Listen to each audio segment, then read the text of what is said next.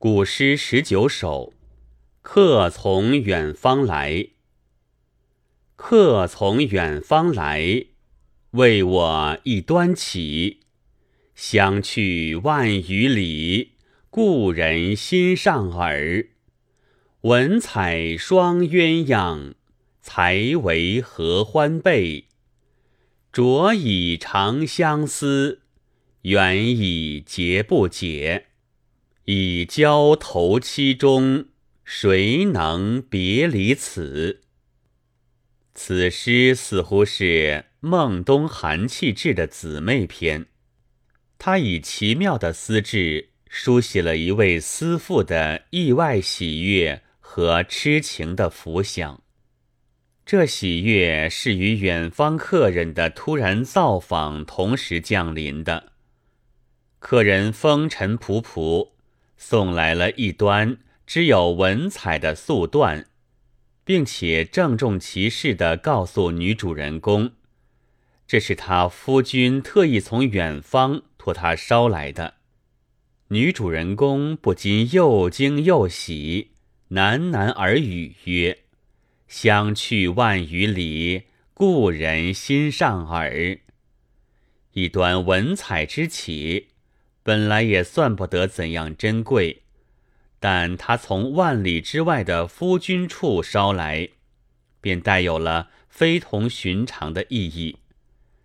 那丝丝缕缕，该包含着夫君对他的多少关切和惦念之情。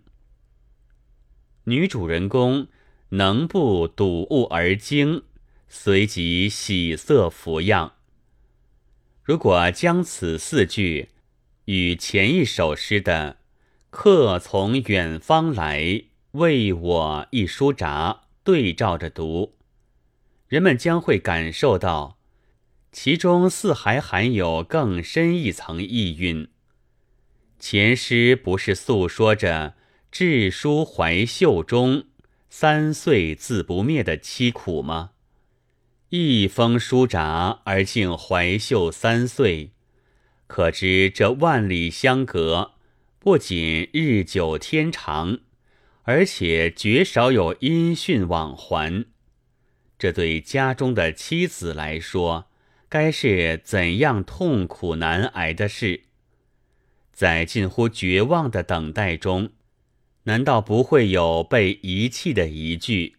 时时袭上女主人公心头，而今竟意外的得到夫君的赠启，那千思万想而不得一音的一句，便烟消云散。那么，伴随女主人公的惊喜而来的，不还有那压抑长久的凄苦和哀伤的翻涌吗？张庚称：“故人心上耳一句，直是声泪俱下，不觉都抵感切。”正体味到了诗行之间所传达的这种悲喜交集之感。适应着这一情感表现特点，此诗开篇也一改古诗十九首常从写景入手的惯例。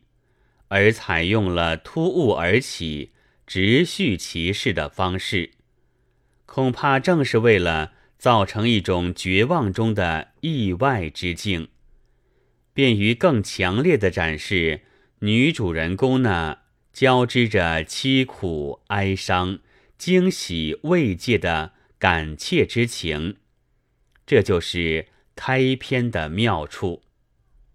自文采双鸳鸯以下，诗情又有奇妙的变化。当女主人公把起段展开一瞧，有意外的发现，上面还只有文采和鸳鸯双栖之行。鸳鸯双栖，历来是伉俪相携的美好象征。夫君之特意选择。采之鸳鸯之起送他，不正倾诉着愿与妻子百年相守的热烈情谊吗？女主人公独起思夫，不禁触发起连篇的浮想。倘若将它裁作背面，不是可以做条温暖的合欢被吗？在着以长相思，缘以结不解，又该多么切人心意！着有充实之意，原指被之边饰。床被内需充实以丝绵，被缘边要以丝缕缀结，这是制被的常识。但在痴情的女主人公心中，这些平凡的事物都获得了特殊的含义。丝绵使他联想到男女相思的绵长无尽，缘结暗示他们夫妻之情的。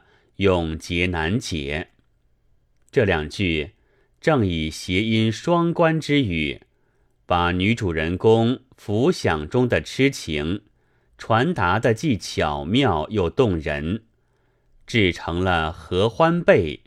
夫君回来就可以和他同享夫妇之乐了。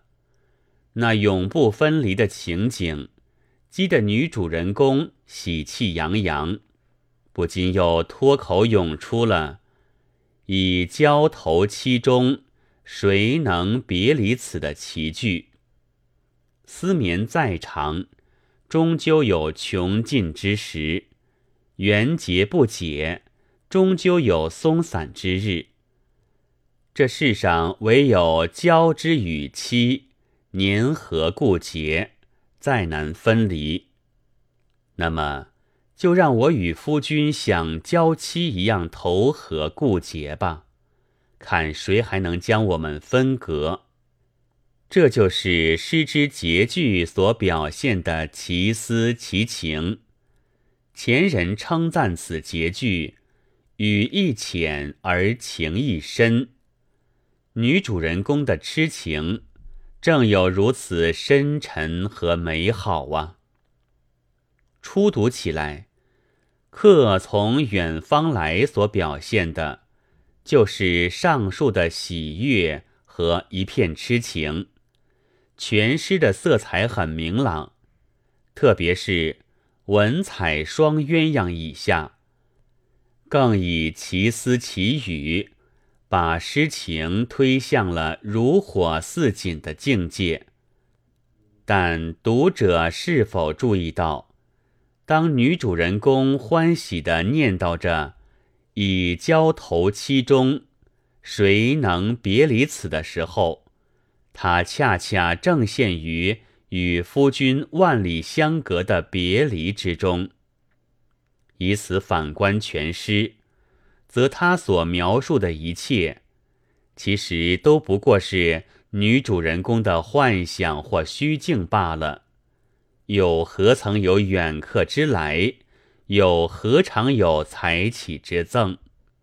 倘若真能与夫君合欢，他又何必要在背中着以长相之思，远以不解之结？所以还是朱云对此诗体会的真切。于不合欢时作合欢想，口里是喜。心里是悲，更着以长相思，远以结不解。无中生有，奇绝幻绝。说至此，疑似方成冤交，未曾离者。节约谁能？形神俱忘矣。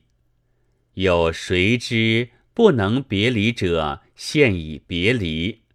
一端起是悬想，合欢被乃乌有也。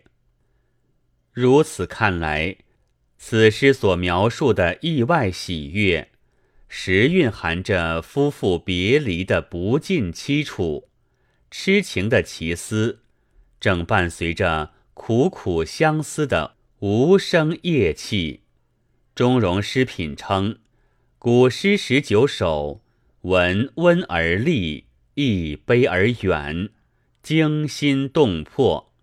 这首诗正以温丽的未起之喜书写了悲远的别离之哀。正比反用就愈加惊心动魄。本文作者潘笑龙，朗读：白云出岫。